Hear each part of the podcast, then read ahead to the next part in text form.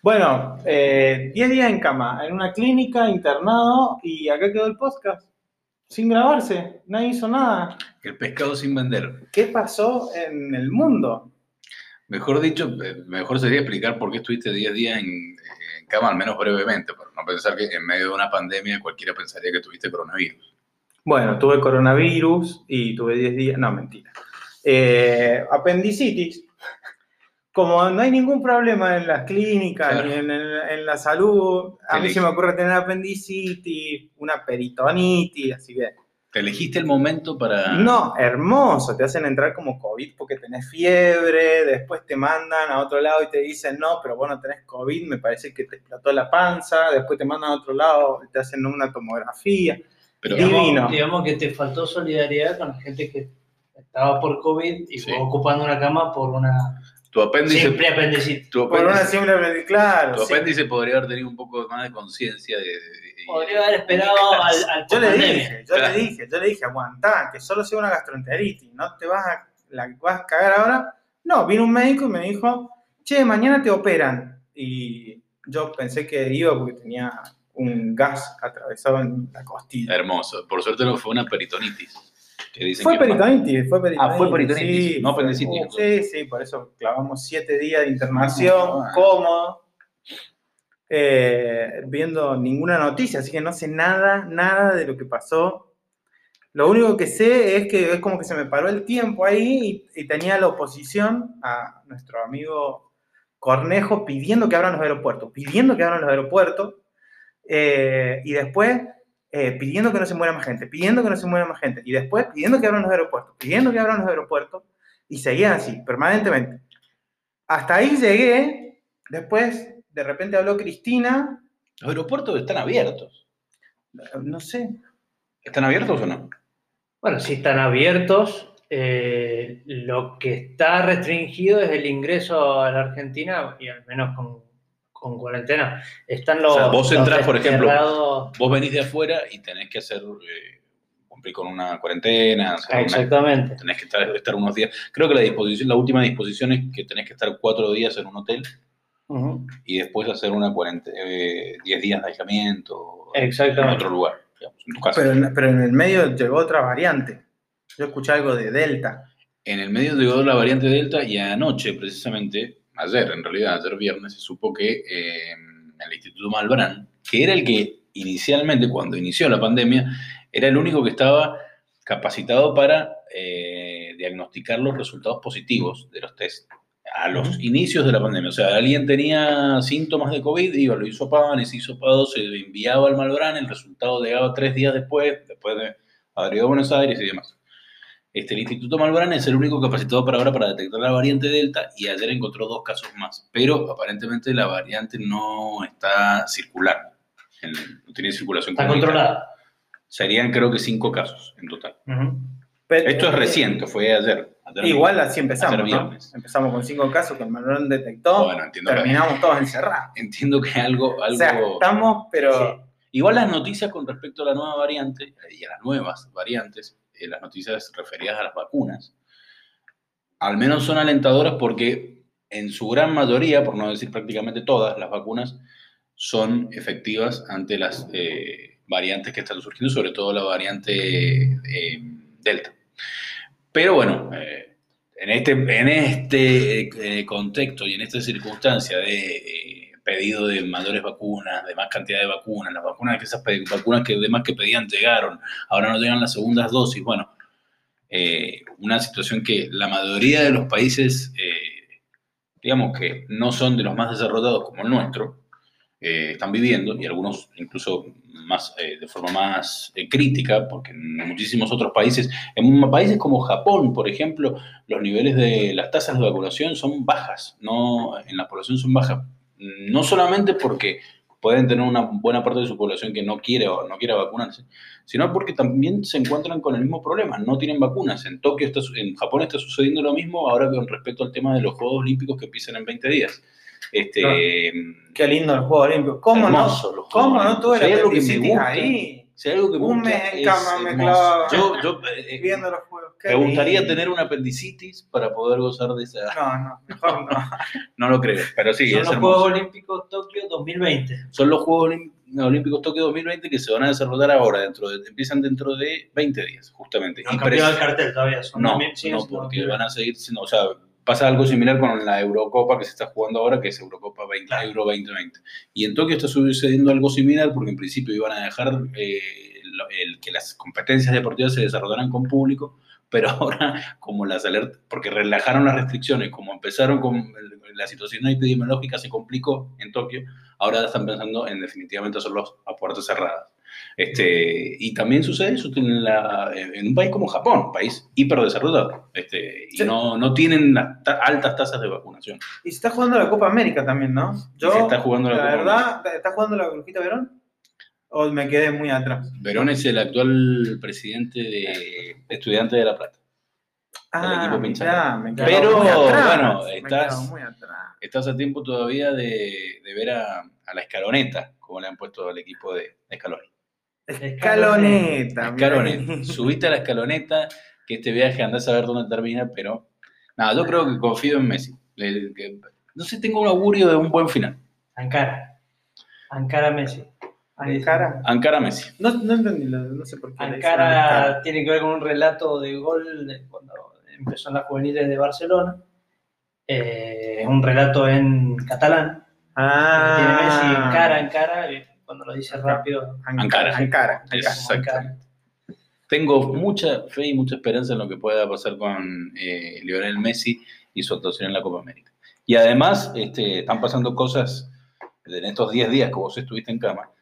Eh, pasaron muchísimas cosas. Porque viste que acá pasan cosas todo el tiempo. Sí, No te puedes relajar un segundo que aparece Bernie y dice que el presidente le pide la renuncia todos los días. eso lo vi hoy. Este, sí, sí, sí. porque todo el tiempo están pasando cosas. Igual parece que no estuviera haciendo mucho el presidente como para hacer renunciar a Bernie, digamos. Vaya a saber cómo lo pide. Tal vez llama, tal vez lo llama por teléfono a Kicillof y le, dije, che- y le dice, che, fíjate qué puede hacer con este tipo. No creo, no creo. Qué lindo, se está poniendo lindo, se está poniendo caliente, digamos, se vienen las elecciones.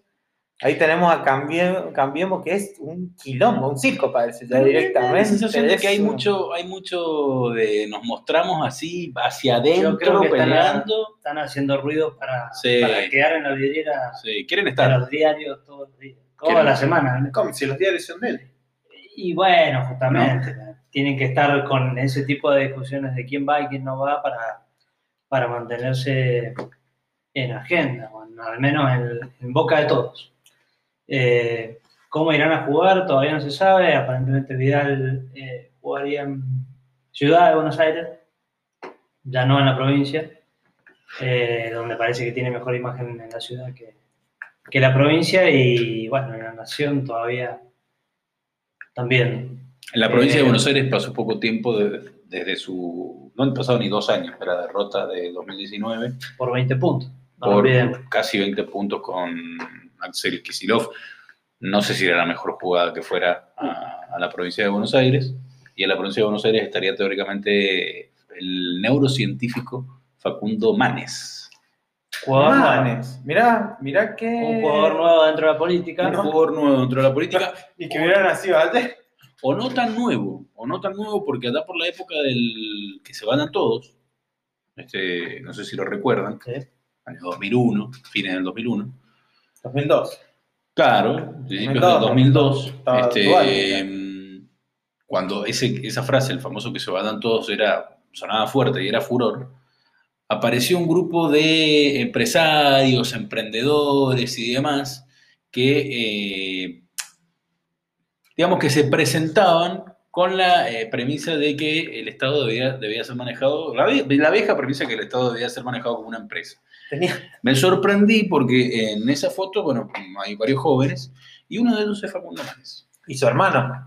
y su hermano. Tenían una premisa, ellos decían que en seis días solucionaban los problemas del En país. seis días solucionan la confianza que se tenían para que en seis días solucionar ese quilombo. El séptimo descansaban, ¿no? Claro. el séptimo descansaban, no sé de dónde habrán sacado. Al terreno político con la, el mismo, la misma idea, digamos, esto de la antipolítica y la forma nueva de, Pero de representa- representar a- al, al pueblo desde afuera de la política, afuera. pero, Más, Pero más de que como pero la anti- aparato. Más que como la antipolítica, como un outsider de la política que, que viene a. Claro, es un outsider de la política que entra, porque aparte va a representar a la Unión Cívica Radical, que es un partido, el partido eh, más eh, longevo de la historia política argentina. 130 años. Nada más y nada Su menos. que presidente se 130. olvidó de que tenía que hacer un que tenía que hacer un homenaje en el Congreso, en la Cámara de. Diputados, y Sí. no estuvo presente, entonces lo dejó hablando a los otros. No estaba al tanto. Bueno, pero debe ser la primera no vez que- No estaba al la tanto. primera Eso vez fue- que eso Cornejo fue no asiste a las sesiones de, de diputados, ¿o no? No, no es la primera vez que Ah, no asiste. Pero bueno, si vos pediste hacer un homenaje a tu partido porque sos el presidente Ah, pero a el pedido- nivel El nacional, pedido salió de él. claro, sí. Ajá. Entonces el presidente de la Cámara de Diputados, el señor Sergio Massa, llama y le dice, por favor, al diputado Alfredo Cornejo que haga su homenaje a los 130 años del partido. Y no Y no aparece, lo terminó haciendo Suárez Lastra. Al homenaje como pudo. Como lo dejaron. Bien. No, no, O sea, un pidió, nivel pidió de- permiso para improvisar. un- sí.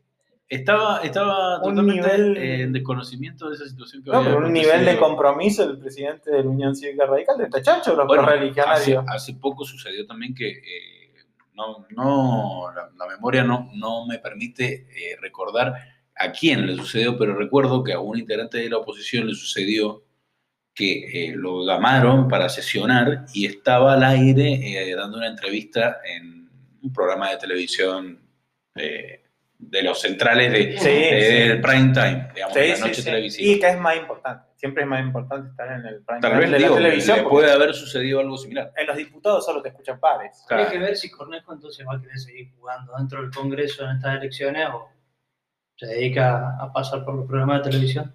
O bien va a querer una reelección para el Senado o para, para diputado. Me parece que va, a- va a ver si tiene la reelección por el Senado, pero si no es así, le estaría sacando el puesto a Alfredito Leuco. Me parece que lo va a desplazar de, del prime time del, TN. del panel de, Eh, o sea, que en la Nación Más. del programa de Leucocito. Del leucocito, claro. Eh, se va a llamar Leucocito, eh, digo, que me imagino que Alfred a el relacionado a su padre, ¿no? el sádico. Eh, volviendo a lo de Manes, me- yo lo he escuchado algunas veces a Manes, algunas cosas que planteó me parecen interesantes, no vamos a negarlo. Eh, ahora me resulta muy difícil verlo porque otro de los algunos de los candidatos que han, o sea, que, que Juntos por el Cambio ha dicho que podrían ser candidatos es el Dipi y Maximiliano Guerra, ¿no? El DIP y Maximiliano No, Guerra. no te los veo como haciendo campaña juntos, digamos. ¿Y o no estaba Ruggeri también? En algún No, momento pero en, ese, Cabezón- en ese cocoliche eh, el cabezón dijo Ruggeri. que no. El Bueno, pero Juntos tiene. por el Cambio se ha caracterizado siempre por poner figuras del espectáculo.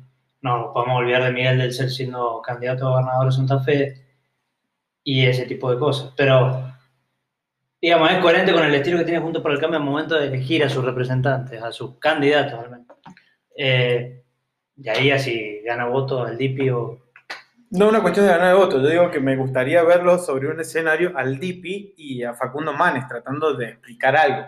O sea, A mí, yo lo veo. cada uno en la política y me parece bien que absolutamente todos los sectores participen en la política porque eso lo hace más democrática, Yo esto lo veo expectante. pero me parece como que, que Sí, es una, es una linda mezcla. Y también ahí está presente eh, Lustó, eh, también jugando por el radicalismo. Eh, calculo que apostando a un lugar en la otro que tan radical no era, ¿no? ex integrante, ex funcionario del gobierno de, de Cristina Kirchner, creador de la famosa 125.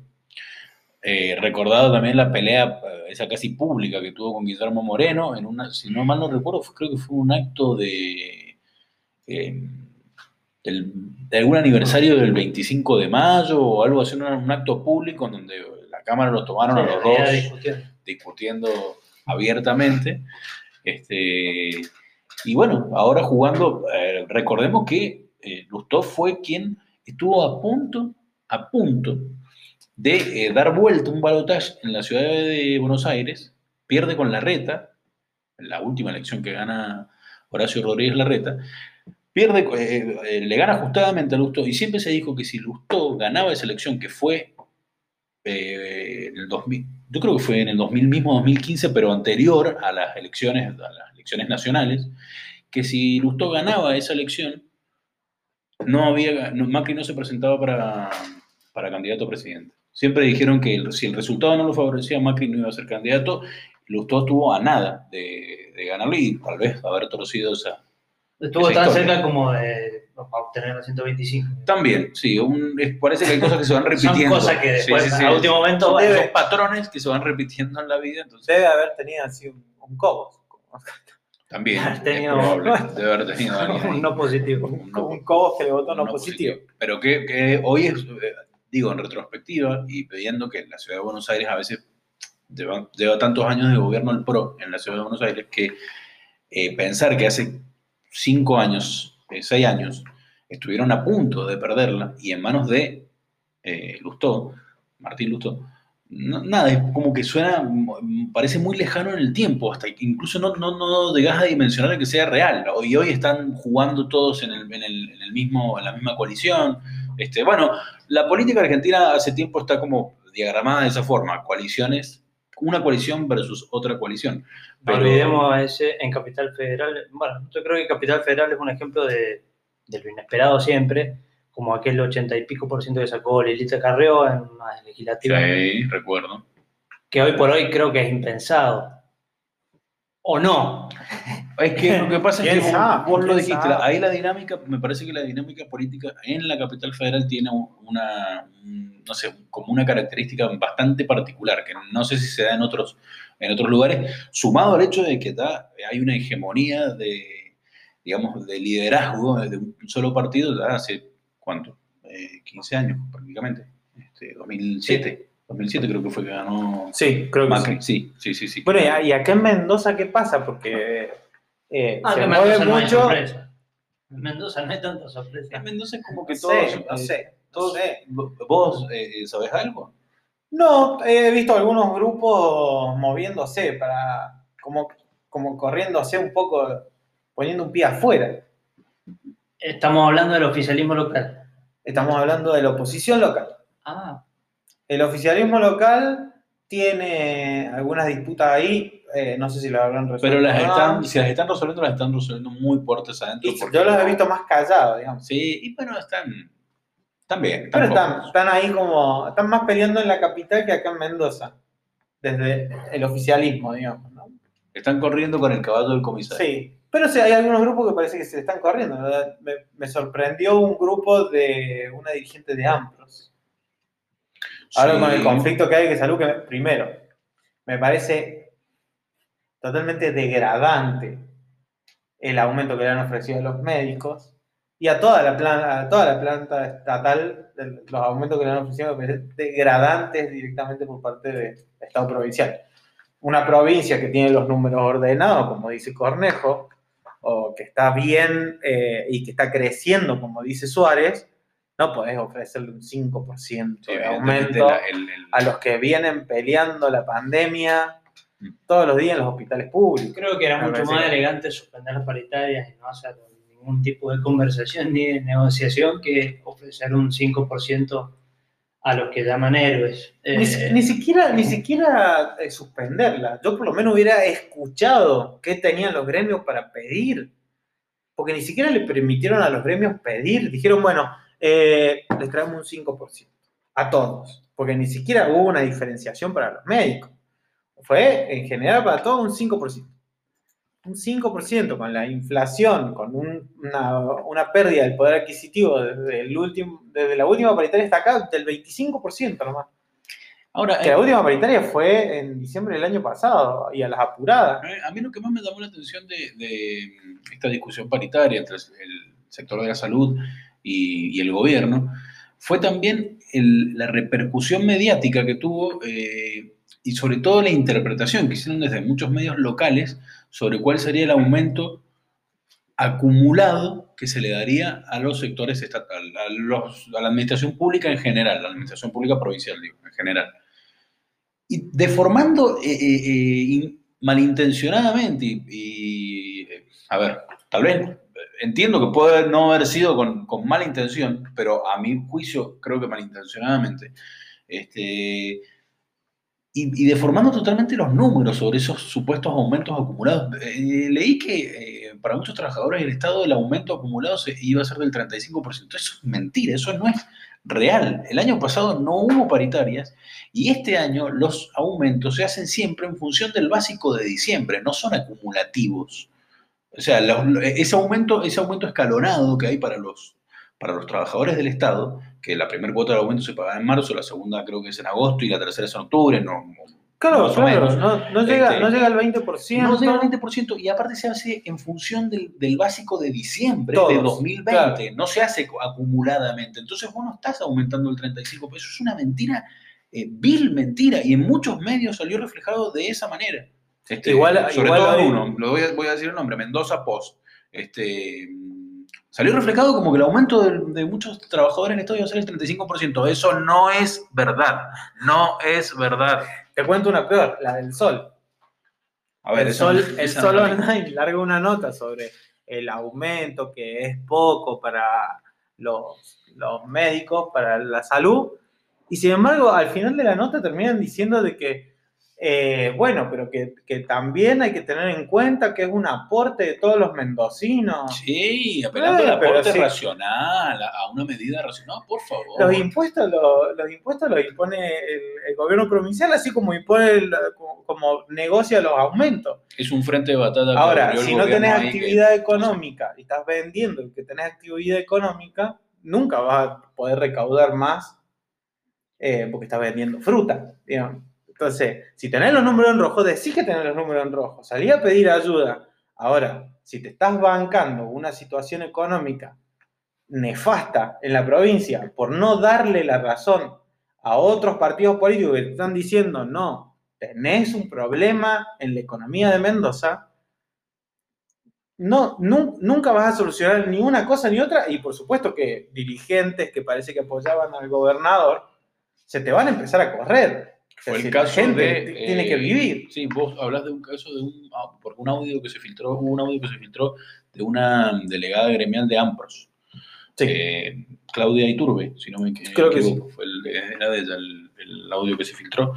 Y sobre todo que ese audio finalizaba con una frase que ha quedado resonando en la cabeza de muchos que es, bueno, se apoyó nuestro apoyo, se acabó nuestro eh, apoyo incondicional al gobierno de, de Rodolfo Suárez. Veremos qué pasa. Eh, es un frente de batalla que ha abierto el gobierno ahora, antes de las elecciones, que no sé qué resultado le puede agradar, pero este, es muy probable que haya sido tal vez inesperado. Eh, no, ahora- no se lo imaginaban para, para este momento. Habrá que ver cómo responde la sociedad mendocina y sobre todo el sector de la salud, que es el principal perjudicado con este acuerdo. Eh, en un año electoral que creo que, como decís vos, ha sido una muy mala decisión o un muy mal momento para, Sí, no, para ofrecer un 5%. poco, poco oportuno, claro, poco oportuno. Este, Eh, veremos qué pasa, si eso se refleja en las urnas o no.